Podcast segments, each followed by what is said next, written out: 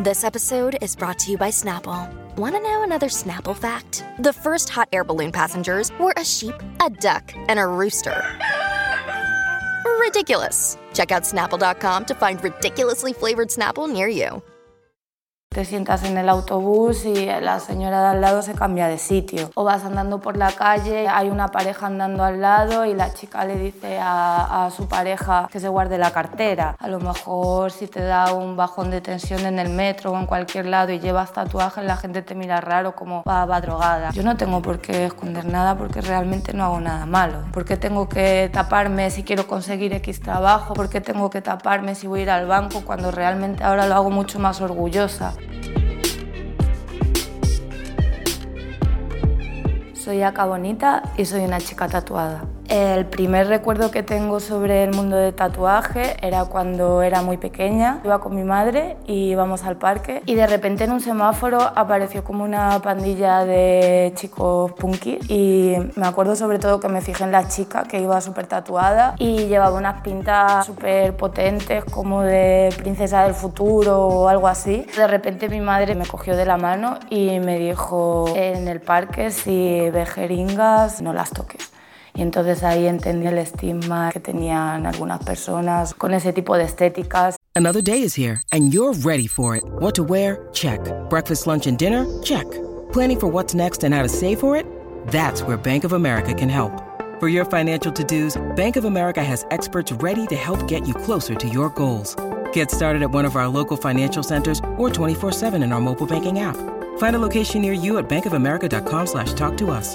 What would you like the power to do? Mobile banking requires downloading the app and is only available for select devices. Message and data rates may apply. Bank of America NA, member FDIC. Desde pequeña siempre me había gustado dibujar, me pintaba los brazos y siempre como que me había gustado ser un poco diferente o yo me sentía diferente y, y me gustaba exteriorizarlo también. Primero fueron tres estrellas, un poco feas la verdad a día de hoy, pero me lo hice porque tengo tres hermanos y quería recordarlos así. En casa no me dejaban y con mi mejor amigo llevábamos muchísimo tiempo esperando mayores de edad para tener el DNI y escaparnos los dos y irnos a hacérnoslo y, así lo hicimos. Todo el mundo está esperando el momento en el que te arrepientas. La gente a veces te dice ¿y qué vas a hacer cuando tengas arrugas con los tatuajes? Pues tendré las arrugas igual que las tiene todo el mundo, pero serán de colores y con dibujitos. En mi casa fue un trauma, la verdad. Lo llevaban muy, muy mal. Ellos se sentían como culpables, en plan de qué hemos hecho mal, por qué ha salido así. Era una forma también de protegerme, estaban preocupados. Estás tomando decisiones que realmente son permanentes y van a influir en el resto de tu vida. Y es verdad, ha sido así. Se me han cerrado bastantes puertas. En el último trabajo que tuve de cara al público, estaba a punto de que me renovaran. Trabajaba en una tienda de ropa, hablé con mi jefe y le dije, llevo mucho tiempo pensándomelo y he decidido que me voy a tatuar el cuello. ¿Tendría algún inconveniente a la hora de la renovación del contrato? No, no, no pasa nada, nosotros somos una empresa joven. Y de repente cuando llegué con el tatuaje a la semana no me renovaron. Ahí como que entendí que realmente sí se me cerraban puertas, pero que eran las puertas que yo quería que se me cerraran. Y a partir de ese momento realmente me empecé a tatuar mucho más. Decidí centrarme en lo que a mí me gustaba y mi profesión que es más artística, en vez de tener que estar cambiando yo por dentro y por fuera para moldarme a ese tipo de trabajos, a ese tipo de personas. Las operaciones de estética están a la orden del día, nadie te va a decir nada si te cambias el color de pelo, incluso un implante de cadera sería modificación corporal, pero son cosas que la sociedad las tiene aceptadas y asumidas como algo que está bien. Lo que rechaza es la modificación como algo que no está establecido, como algo que está fuera de lo normal, fuera de lo bien visto. A una persona que no se atreva a llevar la estética con la que ella se siente cómoda o a ella le gustaría, le diría que solo se vive una vez y que es increíble poder exteriorizar cómo eres realmente por dentro y tener una coherencia contigo misma y decir por fuera soy así porque es como yo me siento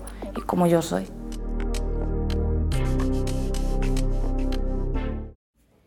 Si te ha gustado este podcast, no te pierdas nuestro Frida Nippel con entrevistas divertidas y profundas a invitados increíbles.